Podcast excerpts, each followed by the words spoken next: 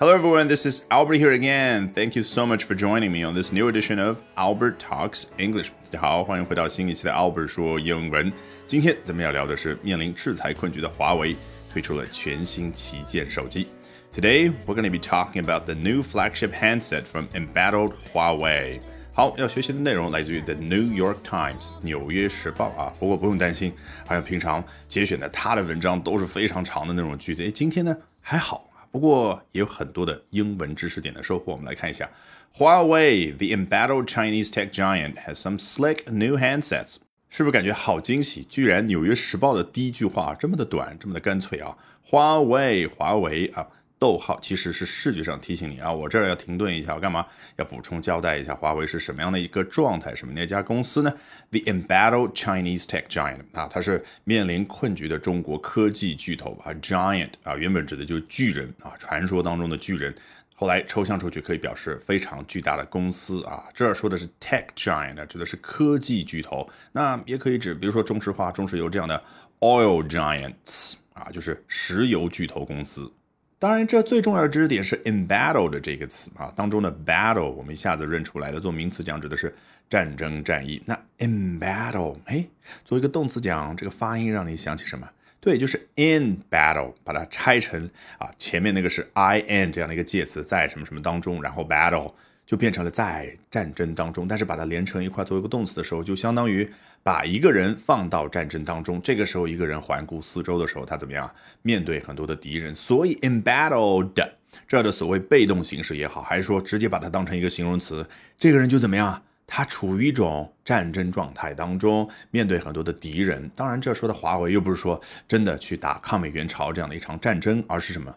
他面临美国政府制裁的困局。好，开头的华为 the embattled Chinese tech giant，主语，我们终于整明白了，那究竟他做了什么事呢？Has some slick new handsets。你看口语化的表达，have something 啊，这当然是因为华为啊，所谓的第三人称单数，那就是 has something 什么呢？就手里面有某样东西。其实就让我们想起了余承东啊，在这个产品发布会上那个样子，对不对？给大家去呈现几款产品啊，注意不是一款产品，而是几款产品。所以这说到了 new handsets。你看 handset。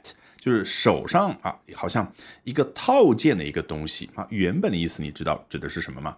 在传统的电话机的时代呢，啊，除了那个 dial 那个拨盘之外，然后你每次接电话要怎么样呢？把那个听筒啊话筒给拿起来，那个话筒听筒就叫 handset。那现在手机时代，handset 已经成为了 smartphone 智能手机的另外一个代名词了。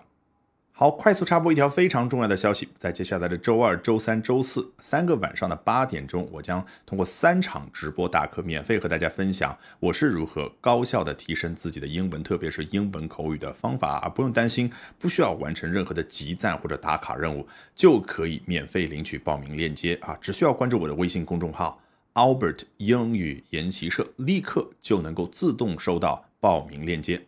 好，这还有个重要的形容词要说一下，slick 啊，你听这个发音是不是非常的清脆，非常的干脆啊？slick，slick，slick，那可以形容一个女孩啊，she has slick hair 啊，她头发非常的顺滑，非常的柔顺，那那个非常顺滑的感觉已经出来了，对不对？那这个时候你结合一下啊，新的手机那个样子，叫它 slick，它是不是非常的贴切？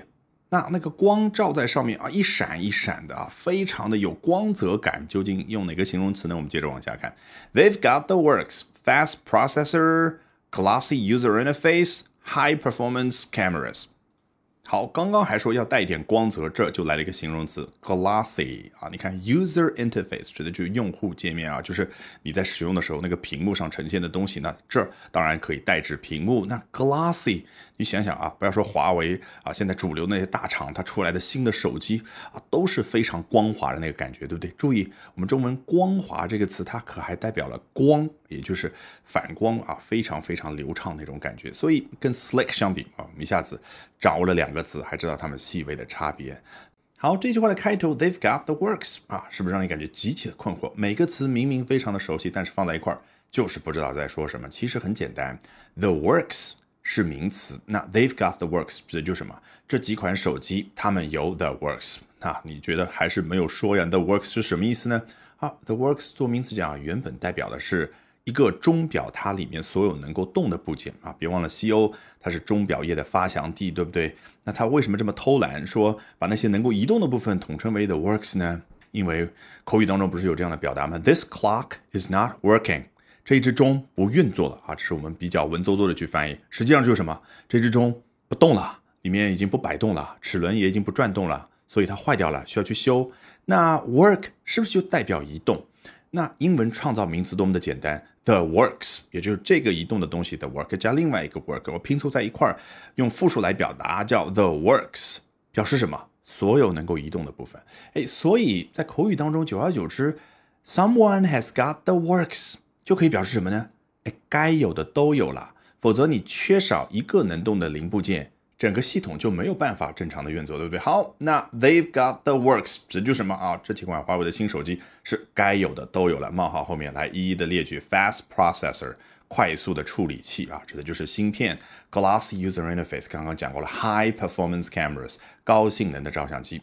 来，第二段非常的短，the problem 那问题呢？supplies might be limited。